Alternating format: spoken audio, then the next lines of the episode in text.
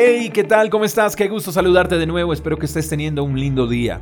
Proverbios capítulo 21, verso 3 dice, Al Señor le agrada más cuando hacemos lo que es correcto y justo que cuando le ofrecemos sacrificios. Hay personas que a toda hora andan haciendo mil cosas para obtener el favor de Dios. Prometen y prometen, hacen y hacen, pensando que Dios se agrada de cada cosa que hacen para llamar su atención. Dicen, Señor, prometo dejar de pecar si me bendices con aquello o con lo otro. O piensan de la siguiente manera, de ahora en adelante voy a renunciar a para que Dios sane a mi familia. En pocas palabras, proponemos mil cosas para agradar a Dios y para hallar su favor, y las cosas no funcionan así. Dios se agrada más cuando hacemos lo que es correcto y justo que cuando le ofrecemos sacrificios. Este es otro ejemplo. Personas que son generosas, ayudan a los pobres, depositan ofrendas en las iglesias, aportan para causas sociales, pero no cambian sus corazones. Son generosos, pero no hacen lo que es correcto.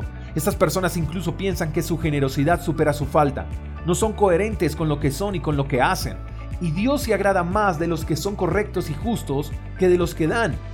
Y dar no es malo, es necesario, incluso la generosidad es una virtud del cristiano, pero no podemos justificar nuestras obras incorrectas con lo que hacemos, quizás por otros.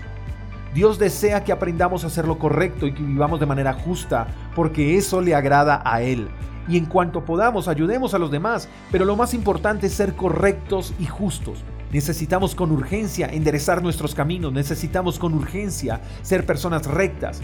El reconocer que necesitamos ser mejores cada día y ser intencionales en el cambio le agradará más a Dios que lo que podamos estar haciendo por cambiar la vida de otros sin cambiar la nuestra. Comencemos por mejorar en lo que sabemos que tenemos que mejorar. No busquemos el favor de Dios haciendo sacrificios sin transformación en nuestro interior.